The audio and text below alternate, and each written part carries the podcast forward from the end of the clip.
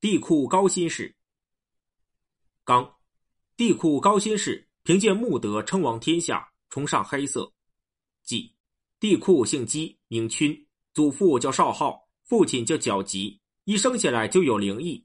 十五岁辅佐颛顼帝，被分封到新地。三十岁凭借穆德代替高阳氏成为天子，因为他在新地始创基业，所以号称高辛氏。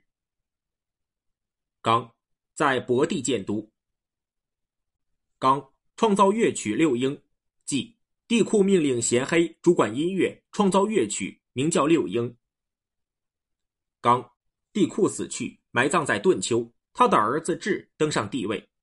即帝喾把美好的东西普遍授予众人，不为自身谋取私利。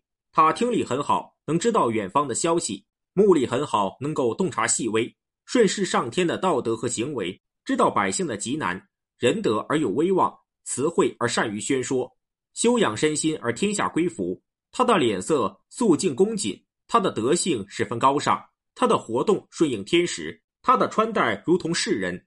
帝库既行中和之道，而且推行到整个天下。太阳、月亮能照到的地方，风吹到、雨洒到的地方，没有谁不服从。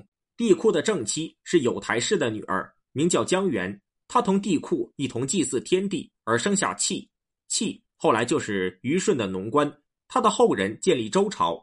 帝喾的次妃是有宗氏的女儿，名叫简狄。他向梅神祈祷，有燕子飞来的祥瑞。简狄受到感应，而生下了谢。谢后来是虞舜的司徒，他的后人建立了商朝。帝喾的三妃是陈封氏的女儿，名叫庆都。她感应赤龙的祥瑞，生下了尧。这就是陶唐氏，帝喾的四妃是居兹氏的女儿，名叫长仪，她生下了智。帝喾逝世后，他的儿子智继位，立为帝。刚，帝智在位九年，不理政事而被废黜，诸侯尊奉他的弟弟访勋登上帝位。即帝智在位九年，荒于政事，迷于逸乐，没有节制，不从事德政，于是诸侯废黜了他，而拥戴尊奉尧为天子。